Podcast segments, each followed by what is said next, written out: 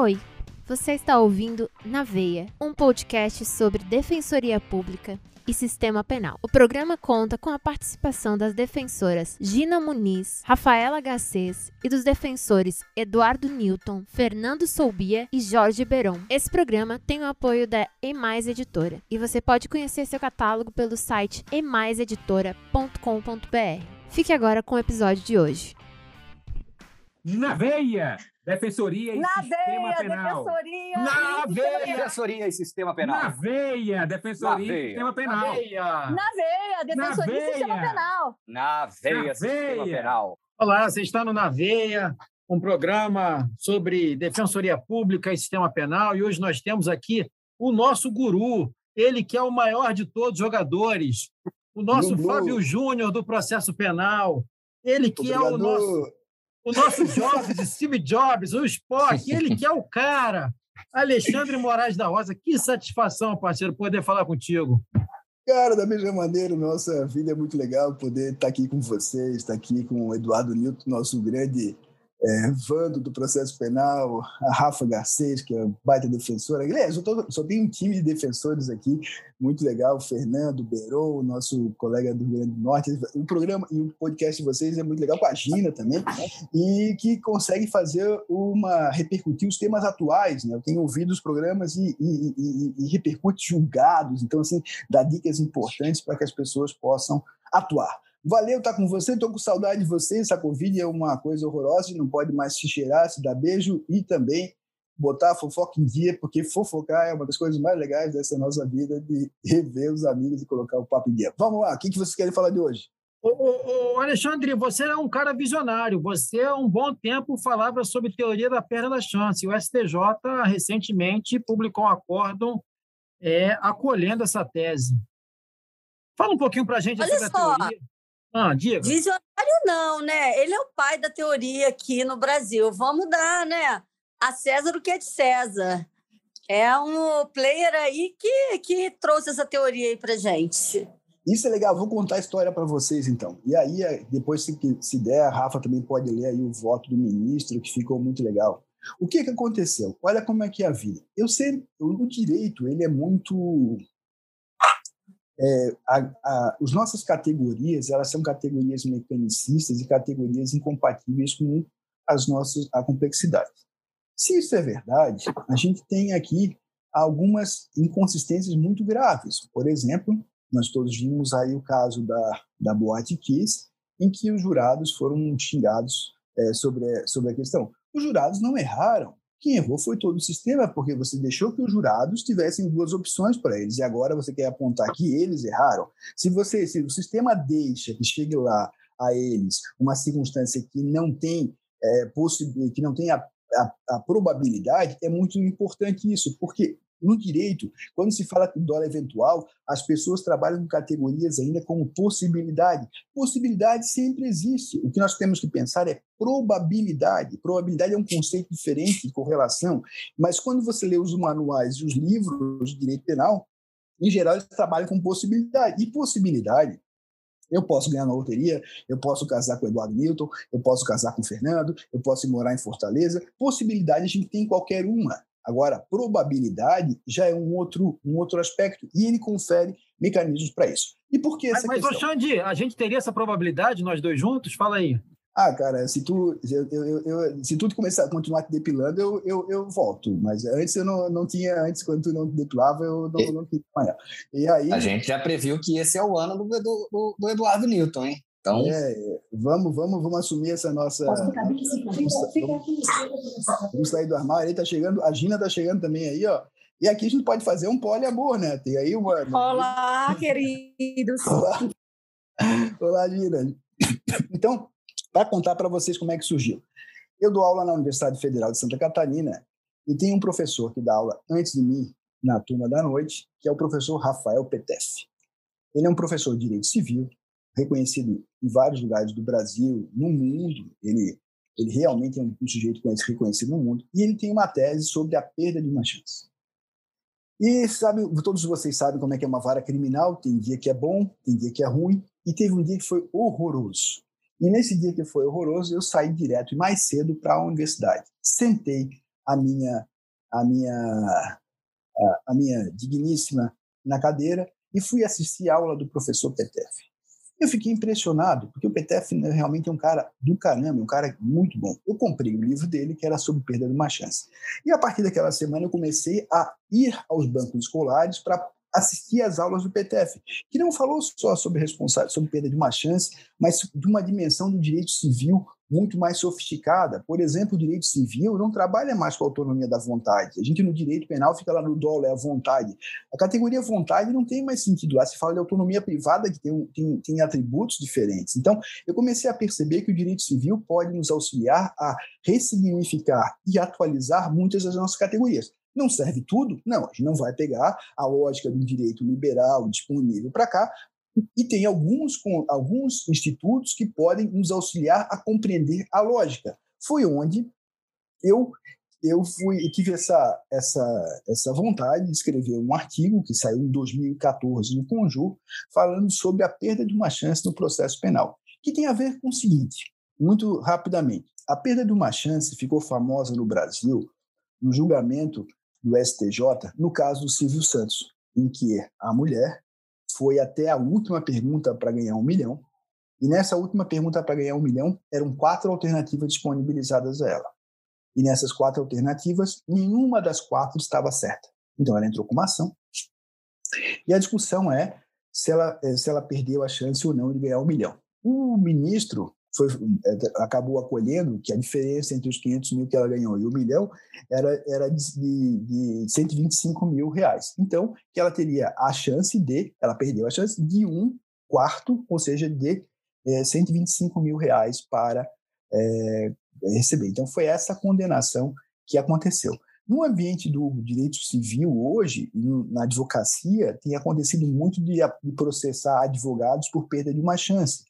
E eu tenho insistido no, no, compliance dos advogados e dizer, ó, eu vou com essa tese, não vou com aquela outra tese, assina aqui, está de acordo, porque depois a parte perde e entra com uma ação dizendo que não foi alegado a respectiva ação. Com base no quê? Na perda de uma chance. No ambiente médico, ela tem um problema muito sério, porque no ambiente médico a intervenção é muito imediata e muitas vezes o médico não tem. Bom, as, é, é, independentemente de todas essas, essas possibilidades da teoria da perda de uma chance, no processo penal, nós temos uma prisão é, no Rio de Janeiro, no Ceará, é, em qualquer lugar desse país, com dispositivos tecnológicos, com câmera, com, com, com filma, câmera de rua, testemunhas, possibilidade de levantamento. E por que, que o Estado não faz?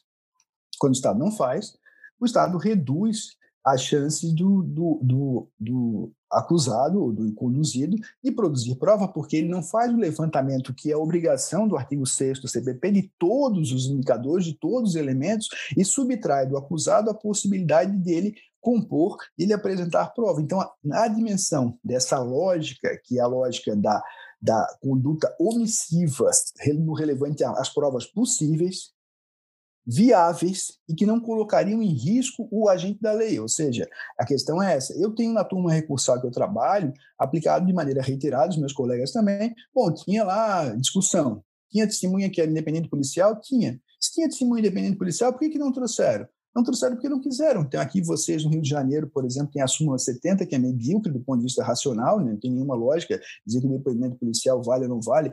É como se eu, se eu fosse dizer antes de uma, alguma coisa, o depoimento vale como tal. É, não tem como você afastar o depoimento policial por, por tal. Agora, a questão é que você também não pode é, da, é, besuntar o depoimento antes. Então, de uma maneira muito resumida, a lógica da perda de uma chance processual, é, do, probatória, foi publicado nesse artigo 2014. Depois a Fernanda Mambrini, que era que é defensora pública aqui em Santa Catarina e foi me orientando no mestrado, gostou da ideia, a gente fez uma uh, ampliou num artigo que foi publicado lá na, na, revista online, lá, que é citado pelo ministro. Depois eu tive orientandos que escreveram sobre a teoria da perda de uma chance. Na magistratura catarinense tem aí Maurício Mortari, Nayara Branquer, muitos juízes começaram a usar, principalmente no tocante ao tráfico, tá? Assim, é, é uma, é, começou a, se, a pegar. Cresceu. A, o Tribunal de São Paulo teve um julgado que a Defensoria Pública insistiu e o Tribunal de São Paulo acolheu. E fiquei muito. E aí a, a nossa discussão é que o STJ vem e acolhe essa lógica num ambiente de propugnar para longe daquela, daquela ônus da prova, mas sim com uma omissão relevante é possível, tangível, que melhoraria a, a, a possibilidade da, da, da, da, conformação e da defesa do acusado. Então, é nesse sentido que é, eu desenhei rapidamente para vocês aí as, as, as, linhas gerais da, da lógica e fico muito feliz, aí estava falando com a Fernanda, que a gente vai tentar produzir um pouco mais, desenvolver um pouco mais sobre isso, a partir dos autores como Fernando Noronha, Rafael Petef, e outros autores de direito civil que acho que tem muito a contribuir. Alexandre, é, você falando aí, eu lembrei aqui de uma, de uma tese que eu levantei durante muito tempo, quando eu estava em várias criminais, que era justamente é, a situação é, numa acusação de crime de roubo, em que a arma é apreendida e não é feito laudo. E eu dizia, olha, é, é, a, a, a, a, juíza dizia, olha, temos uma súmula do STJ, entendimento do STJ, dizendo que é, para a configuração da majorante do, da arma não é necessária apreensão. Eu disse, olha, isso não tem nada a ver com o caso que a gente está lidando. Nós temos uma arma apreendida. Nós temos o artigo 26 do, 25 do Estatuto do Desarmamento, que diz o seguinte, é, a arma será descartada, né? a arma será é, é, é digamos, é, jogada, é, digamos assim, destruída após a realização da, da perícia. Ou seja, indiretamente, o comando legal está dizendo que deve existir uma perícia. Né? Indiretamente, o comando legal diz que deve existir uma perícia. Se o comando legal diz que deve existir a perícia, as armas de fogo apreendidas, após a elaboração do lado pericial, isso juntado aos autos, se não interessarem mais, são entregues às Forças, Armadas. E aí, é, a, a, importância da perícia pode ser que seja um simulacro, pode ser que seja uma arma completamente sem efetividade, sem, sem possibilidade de uso. E aí, não utilizei essas palavras, porque até então não conhecia a sua obra no, nesse sentido, há uma perda da chance de se comprovar é, a ineficácia da, da arma para isso. Acho que essa é uma, é uma, uma, uma digamos, uma disposição legal e uma possibilidade dentro daquilo que você está trazendo aí. O que, é que você acha? É muito, muito importante, né? As coisas, elas, elas existem, né? Assim, a, é, sei que o, o nosso amigo Eduardo agora está nessa fase de, de, estudar filosofia, então, assim, do ponto de vista ontológico, a arma é arma, né? A arma não é outra coisa. Então, se eu preciso determinar os atributos de uma arma, esses atributos de uma arma estão previstos no decreto de regulamento do Estatuto de Desarmamento. É, a arma é o artefato apto a produzir por. Então, a gente tem uma descrição do que é uma arma. E essa descrição do que é uma arma não pode ser substituída por uma axiologia do juiz em relação a essa questão.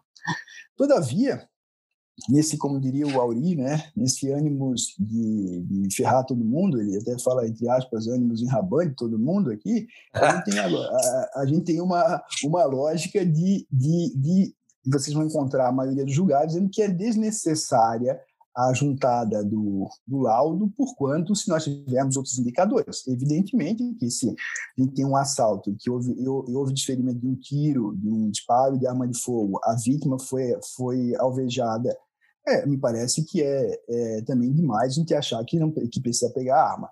Mas o que aconteceu aqui em Floripa foi uma coisa muito inteligente de um advogado que, que eu não sei se ele tinha essa pretensão ou se ele foi. Ele pegou é que a, o sujeito era acusado de um assalto e que tinha, a arma não foi apreendida. E ele sabia que o que, que ia acontecer? O juiz ia dizer: ó, tem notícia da arma, logo vai condenar. E ele fez, juntou uma arma de brinquedo. Doutor, a arma que ele, foi, que ele usou no, no assalto foi essa aqui, está juntada nos autos. Ele, ele, deu, ele deu um, um, um, um, um checkmate, né? Disse, ó, essa é a arma, que é uma arma de brinquedo.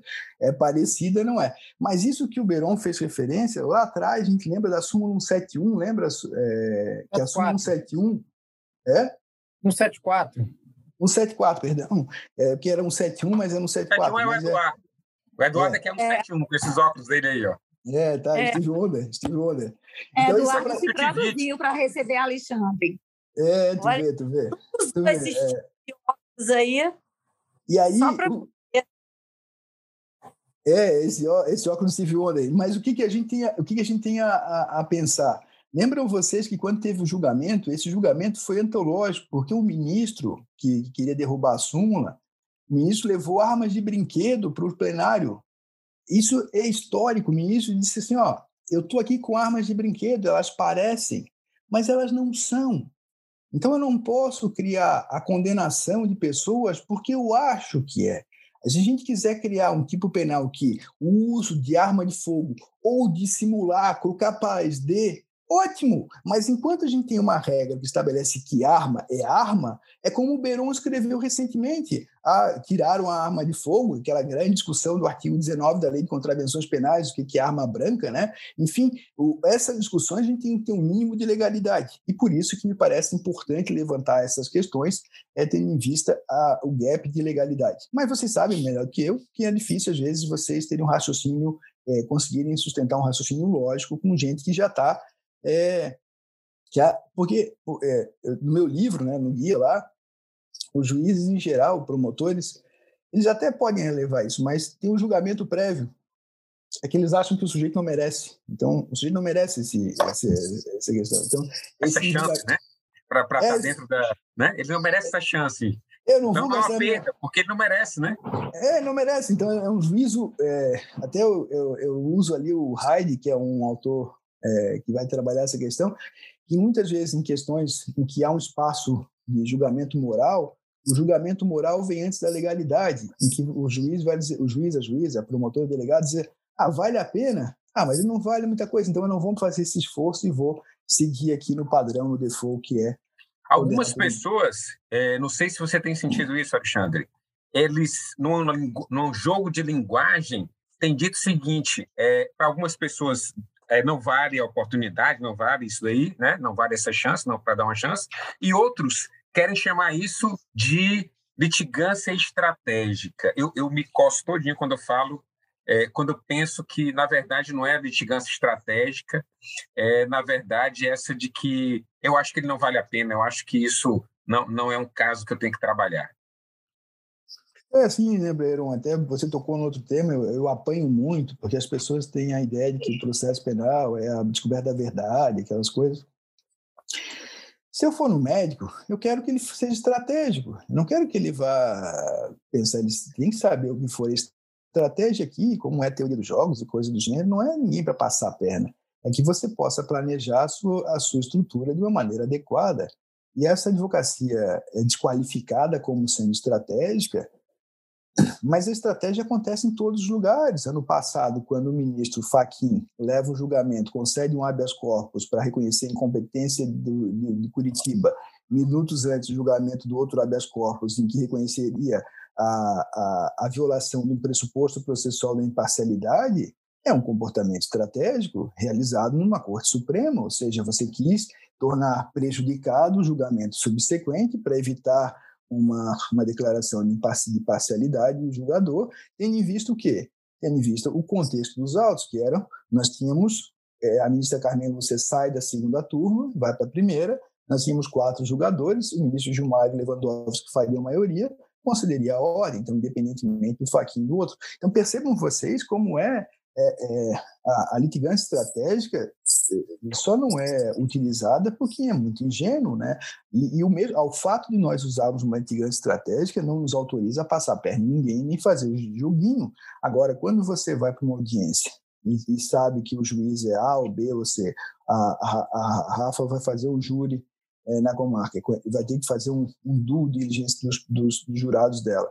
O que ela faz? Ela tem, ela está estabelecendo expectativas de comportamento.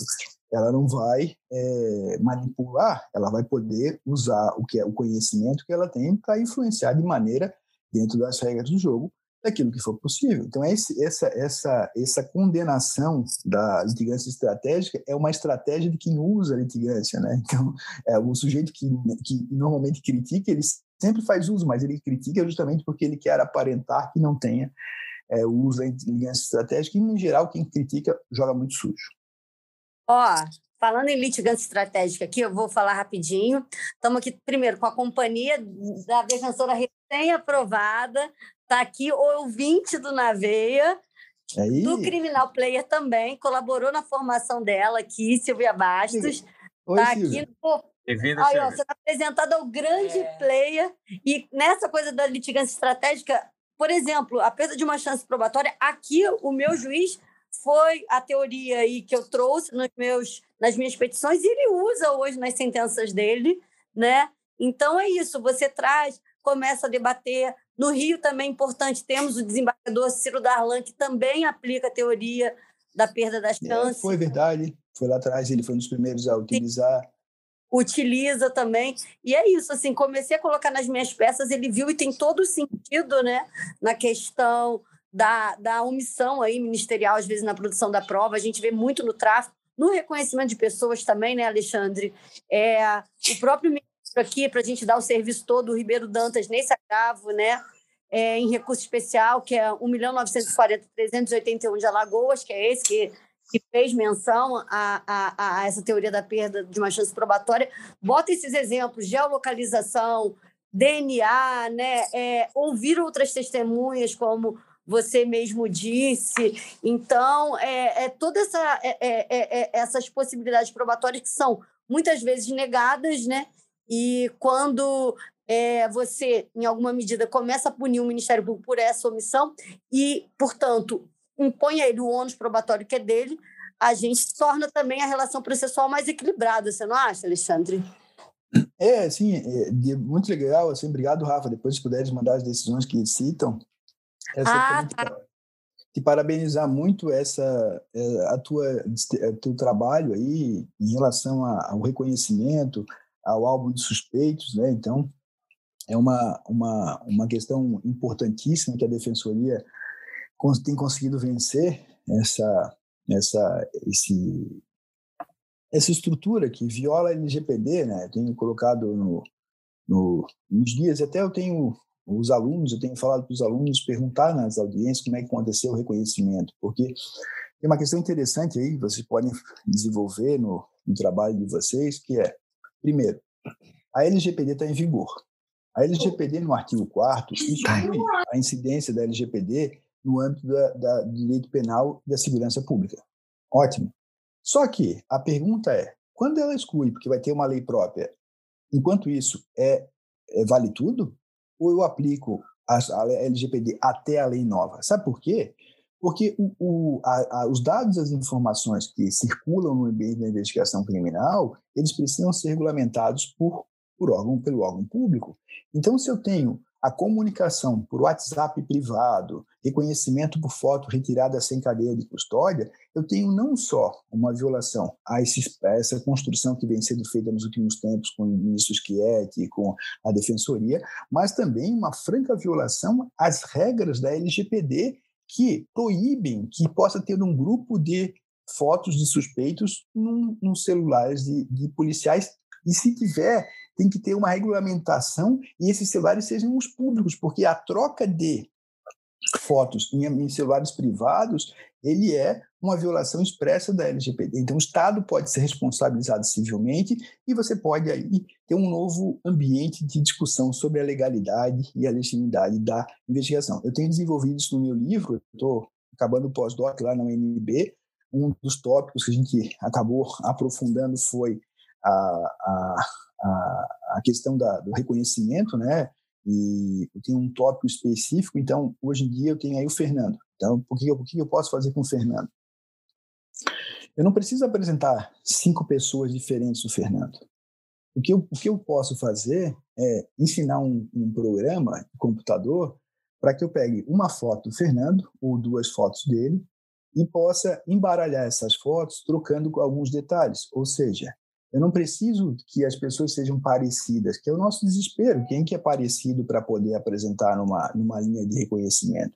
Então, hoje em dia, uma das estratégias que a tecnologia nos confere é que a gente pode fazer é, indicadores dessa ordem. E aí, se a pessoa. E aí é, é importante que o, o, prévio reconhecimento dela, é, a prévia descrição dela é muito legal. Então, antigamente, a gente falava do, do retrato falado Hoje a gente tem defendido na, no nosso trabalho lá que tem uns programinhas que são fáceis, em que a pessoa pode ir construindo ah, os identificadores da pessoa sozinha ali, ele vai pegar e vai colocar, ele escolhe ah, o rosto, escolhe a cor, então ele vai sozinho montando o rosto da pessoa, diferentemente do que ficar dizendo, né, que era uma pessoa alta, magra, que tamanho que era, então você vai é, que, qual é a sua altura? A minha a altura do depoente é 1,76m. O, o agente era maior ou menor do que você? Então, você cria indicadores e marcos é, disso que depois o reconhecimento vem numa sequência. Então, é isso aqui, entra numa lógica da perda de uma chance, porque você, em geral, faz aquela primeira,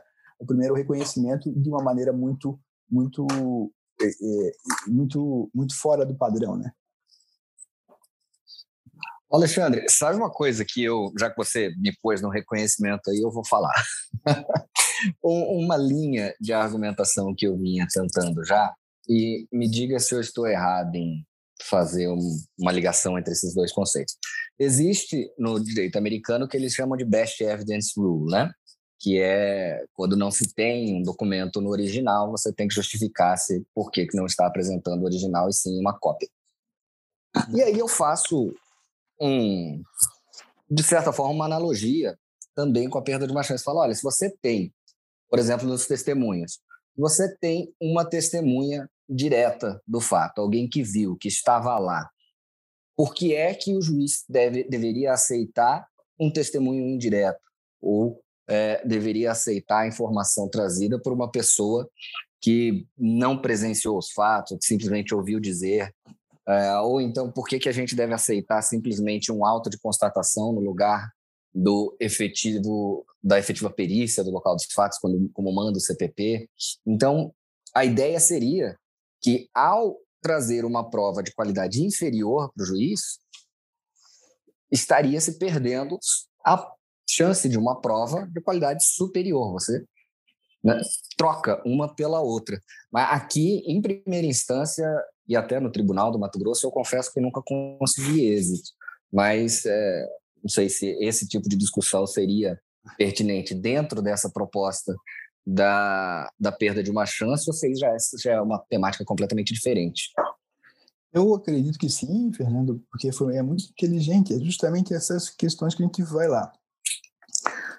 O, o, o que, que é o, o, o documento? Vamos, vamos imaginar. É, eu tenho que usar. É, eu tenho, eu, eu tenho nível, é, é, é obtenível e não tem nenhum, nenhum risco à produção do documento inteiro. Se eu não, se eu não vou trazer essa, essa fonte de prova de primeira ordem, e eu for me satisfazer com uma fonte de segunda ordem, eu tenho que ter uma boa razão para que isso não aconteça. Só que o nosso modelo de, de prova é um modelo um tanto quanto bizarro, né? Assim, o Vitor agora lançou aquele, aquela coleção de livros lá pela, pela Jus Podium, é, Paula Ramos, né? O, o Vitor de Paula Ramos é, é, é, são textos muito legais, porque a, a, se confunde muito as ciências. E o que eu tenho procurado fazer, até nesse nesse livro, no, no, no, na, Uni, na UNB, eu procurei estabelecer o seguinte: bom, se eu fosse ouvido agora como testemunha num processo em que quero saber, nesse exato momento, o que, que o Fernando estava fazendo, eu preciso reconstruir os termos de aquisição do, da minha, da, do, do, meu, do meu, da minha experiência. Então, o que nós normalmente não, não tomamos cuidado é separar o contexto de aquisição e o contexto de evocação. O contexto de aquisição é o contexto em que houve o contato com os dados de realidade. Esses dados de realidade vão me proporcionar uma experiência em relação à visão, à audição, ao tato e assim por diante. Mas quando a gente vai e, e convoca a pessoa para vir em juízo, e ela vem depois, nesse contexto de evocação, ela vai ajustando tudo que ela recebeu de informação incrementadora para fazer um discurso mais né, narrativo e mais bonito. E ela não está de má fé em geral. O problema é que o que a gente quer dela não é isso. A gente quer dela o que ela viu e não o que ela não viu. Então, quando a gente tem isso hoje, em dia eu tenho feito com alguns alunos, é construir. Bom, você me falou, teve a cena do crime? Tem. Vai no Google Maps, onde é que é lá em cima? É assim. é aqui quem está. Leva para audiência, pergunta onde é que estava, onde é que viu, quanto tempo ficou, faz perguntas que possam construir e mostrar que aquilo que a pessoa, na primeira jorro, falou, é impossível dela ter visto, porque ela foi construindo o pool, o, o, o, o quebra-cabeças, não com as peças que ela adquiriu, mas com as peças que ela pegou emprestado de pessoas que falaram depois. Só que se você larga é, querendo destruir a testemunha assim, você não, em geral é rejeitado pelos juízes, pelos promotores. Então, um trabalho de fato é um trabalho de conseguir mostrar que é impossível que a pessoa tenha visto isso. Ela tenha visto, ela tenha ouvido, ela tenha falado. Só que para fazer esse tipo de abordagem, é uma abordagem mais sutil, porquanto a gente não pode colocar a testemunha numa situação de, de, de constrangimento. Né? Então, assim, tem que saber quando parar. E tem muita gente que quer é, fazer prova real e que a testemunha está mentindo. Não, você tem que dizer, ó, você tem só que apontar a, a o, o que ela falou não foi o resultado do que ela aprendeu, e sim do que ela conseguiu arregimentar em todo esse percurso. Então, eu tenho insistido na importância de nós definirmos o contexto, que é o contexto de realidade onde o fato histórico aconteceu, e que ali você possa ampliar o seu horizonte, especialmente com uma questão que, que é muito significativa para mim, que é o, o, acusado. Porque o acusado ele é fonte de informação que muitas vezes é deixado de lado. Você pega, você me conta, não sei o quê.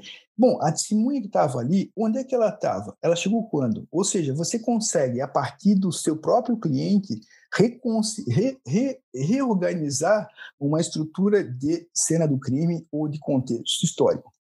E isso é muito significativo é, para ti. Eu tenho aí, eu tenho trabalhado com meus alunos um artigo que saiu sobre, depois posso mandar para vocês, sobre o Innocent Project, que 70% das pessoas que foram exoneradas tinham testemunhas oculares, né? A, grande dificuldade é a testemunha ocular, que é quase uma, uma, uma, uma, uma, uma benção, assim, né? Que vai, vai disso.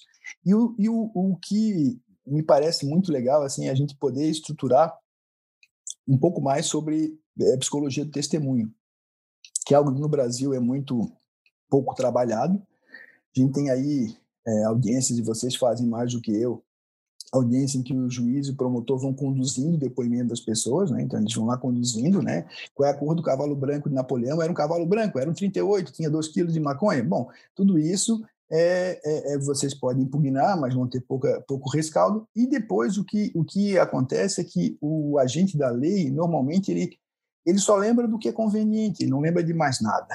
Então, esse que é muito interessante. Em geral, você é, é, procurar construir, construir detalhes e mostrar que não lembra de mais nada, a não ser do filé mignon, que é o relevante para estruturar, pode ser um dos caminhos de, de modificar a compreensão do julgador, porque ele não lembra porque era o policial que ele estava junto, ele não lembra quem era a patama, ele não lembra o que, que aconteceu mais, ele não lembra de um detalhe, que tem lá no boletim de ocorrência. E o que eu tenho visto muito, tá, Fernando? E foi é, é, um, um, depois disso, aconteceram em Santa Catarina muito mais absolvições na unidade que eu trabalhava. É, foi a isso eu, eu, eu, fiz um requerimento, eu defendi um requerimento do acusado na, na audiência. É, as viaturas aqui, além das câmeras agora, as viaturas têm GPS. Então, é, eu requisitei o GPS da viatura. Então, a viatura dizia que estava meia hora olhando, fazendo uma campana. A viatura não estava no local do crime naquela meia hora. Então, existe uma série de dados que estão, que estão espalhados no ambiente da, da, da investigação e que estão escondidos em alguns sótãos ali do, da investigação e que são plenamente observáveis. E aí, é, que aí eu já sei que eu já estou entendendo demais, eu escrevi um artigo com Alexandre Mendes sobre armas matemáticas de destruição de investigação em massa, que é o problema hoje.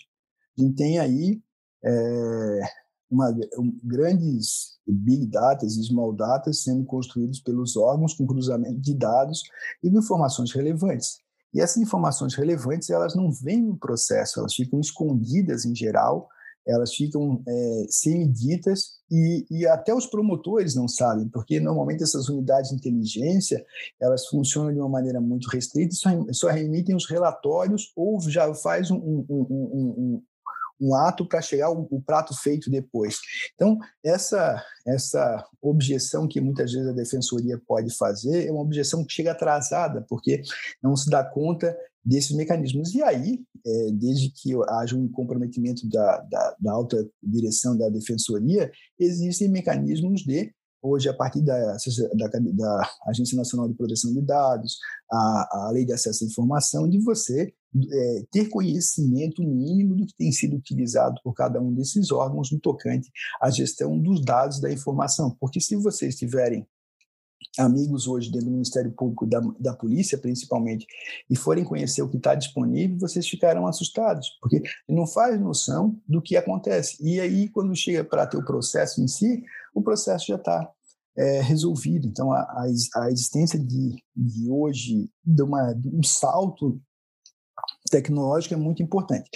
É, eu sei que eu já estou falando, mas eu vou só. A última coisa que eu queria também dizer: em janeiro eu não consegui fazer o curso que eu estava prometendo, eu fiz, eu ia fazer um curso de, de provas digitais, porque é, é muito importante saber o que é uma aquisição de dados, o que é um byte, o que é uma imagem, o que, se pode adquirir validamente, quais são os cuidados necessários, o que, é. Enfim, é, essas questões que é, hoje em dia a gente não tem, não tem muitas vezes domínio. O relatório da Comunidade Europeia, da zona do euro, mostrou que em 2020, 85% dos processos criminais europeus tinham provas digitais, não tinham umas provas documentais, isso que o Fernando está falando ali. Né? Então, a discussão é, é, é muitas vezes eu estou num processo digital em que eu não tenho o original, e até que ponto eu como pelo, pelo, pela, pela imagem que está ali e não me dou o trabalho de muitas vezes requisitar o original para saber da onde ele veio. E esses relatórios que são apresentados a partir do cruzamento de diversos bancos de dados podem ser úteis para a defensoria. Por exemplo, tem a Associação Brasileira dos Jornalistas Investigativos, que é muito legal, construir um banco de dados para cruzar dados de diversos órgãos, que não tem dúvida que se a defensoria quisesse é, uma aproximação deles, poderia enriquecer muito mais a atuação. E aqui, pessoal, é a, o domínio de OSINT, né, que é o Open Search Intelligence, ou seja, que você tem aí, se você quiser, depois vai assim, frameworkosint.com, você vai encontrar muita gente. Por exemplo, é, eu fui, tinham lá no Conjuro, eu escrevo, né, e tem sempre uns haters, né, para vocês também, todo mundo tem nosso hater de estimação, e tinha um hater lá e curtia, eu, eu, as pessoas têm liberdade de expressão. Mas eu fiquei vendo o hater e ele, ele é covarde, porque ele usava uh, perfis falsos, né? Então eu peguei o quê? Eu fui num, num, num aplicativo desse de open source e fui fazer o caminho da engenharia reversa. Perdi meu tempo, tem um aplicativo chamado Maltego, que você pode baixar e pode baixar a versão simples, que é Maltego CE. Então, eu baixei o Maltego, fui fazer e eu cheguei na pessoa, tá? E é fácil chegar na pessoa. Eu só disse que eu não queria que ela fizesse. É, não posso, não posso contar, mas ele, eh, eu só pedia não faz mais, porque senão eu vou ter que eu vou ter que fazer todo o percurso, eu vou ter que entrar contra o Google, aí depois fazer coisa, buscar os logs e mostrar aqui que era a pessoa. Mas o que, o que eu quero mostrar, dizer é que os rastros digitais, hoje em dia o que acontece é que a polícia, a polícia, o sistema de segurança, eles não estão dando bola para os rastros digitais. Então, todos eles ficando. Então, daqui a pouco me parece que a defensoria a partir do momento que um ou outro defensor começar a se organizar, estruturar investigações dessa ordem, poderá alterar significativamente a, a noção. O, uma última sugestão, que as comunidades aí no Rio de Janeiro, por exemplo, é, é, é muito simples você fazer um hub para que todo mundo que, que aconteça, teve uma, uma invasão na comunidade. Todo mundo filma, e todo mundo manda para o WhatsApp e tal. Porque você tem o poder da máquina de receber os vídeos todos e conseguir organizar pela linha do tempo para verificar o que aconteceu. Porque não adianta o defensor público depois receber lá 10 mil vídeos que estão ali, porque tu não tem tempo de ver, organizar e colocar numa ordem. Então, usar o poderio da máquina para garantia de direitos. E isso é muito significativo nessa nesse novo ambiente aí digital. Eu sei que eu falo demais, eu vou, vou longe aí no que se refere à tecnologia, mas fico aí também à disposição de vocês. Seja bem-vinda, nossa super, super defensora nova aí, temos um trabalho enorme, está bem aí com a Rafa no, no, no aprendendo da bancada do júri. Gina, não falasse nada, Gina? Hoje eu estou só como ouvinte. Eu acho que aqui fica uma frase de ordem que é o Estado punitivo ele tem que agir com responsabilidade né, e não com comodidade. E eu estou muito feliz com sua presença e também muito grata. Vou passar aqui a palavra para o monge, que eu acho também que a gente aqui já estourou um pouquinho o tempo e eu sei como o seu tempo é precioso. Eu estava passando mal de saúde, vou para vou para também mais tarde tem aula e dizer para vocês que é uma alegria eu admiro muito vocês todos é, é, é, são amigos que eu desejo muito ver. Vamos começar a continuar fazendo essas esse, vocês têm vários na defensoria tem muita coisa legal né? Tem muita ideia. E o que eu acho que pegar essas ideias do Fernando assim e criar Beron é, Eduardo Newton criar um grupo de brainstorm, fazer assim, fazer as ideias mais malucas, né? Então assim, eu vou ter uma ideia maluca. Ah, vai ou não vai? Não precisa expor para todo mundo, não precisa fazer em público, mas criar assim, pô, vamos criar uma, eu vou ter uma tese nova, porque às vezes vocês vão para esse congresso de vocês, a tese é muito é muito almofadinha, é muito exuberante, é uma coisa meio tal. Então assim, a ideia de poder criar uma um, um grupo que pense fora da casinha mesmo. Bom, e se eu usar essa inferência aqui, se eu usar aquela lá, e criar estratégias de poder fazer acolher. Então, estou aqui em boa companhia. Obrigado para todos vocês e tô, espero que possa daqui a, daqui a pouco ouvi-los mais no, na veia, que é, um, um aluno meu disse que adorou e queria saber por que, que o podcast chamava Na Veia. Aí eu disse, na veia. Eu disse, é, eles têm alguma coisa contra juristas idosos? Eu disse, não, é, é na veia. Ah, não, é na veia. Então, ah, não. não então se tá. fosse pelo Eduardo Nilton, seria na veia. Mas nós chegamos aqui a um acordo para usar, para alterar a ortorep aí e colocar na veia, entendeu? É, mas é, é, impressionante que a gente não tem noção. Né? Berron disse tudo. É. Até porque a as representantes aí do sexo feminino, somos muito novas, então nem de perto, né? É uma referência é. às participantes do sexo feminino. Mas é de jeito nenhum, porque, isso mesmo, Rafa. É porque, mas o que eu quero dizer é que, assim, que às vezes a gente não tem noção de que para nós é tão claro, tão evidente que alguém vem e diga uma coisa tão fora da casinha. Eu demorei para fazer sentido, né? Eu disse, bom, enfim, estamos é, à disposição de vocês. Na veia, na veia, na, na veia. veia. Na Olha, veia. Peraí, peraí, peraí. Antes de encerrar, só uma coisinha. Aqui não tem almofadinha, só tem selvagem aqui, tá? Só quem pensa fora da casinha. Por isso que você é o nosso guru. Valeu, mestre. Igreja, igreja. Lá selvagens. Valeu. Aí, é, é, então, assim, brincando com vocês aí, foi muito bom. Espero que a gente possa botar esse programa no ar e nos divertirmos. Um abração, pessoal. Até a próxima. Valeu, Sensacional. Na veia. Na veia. Na veia.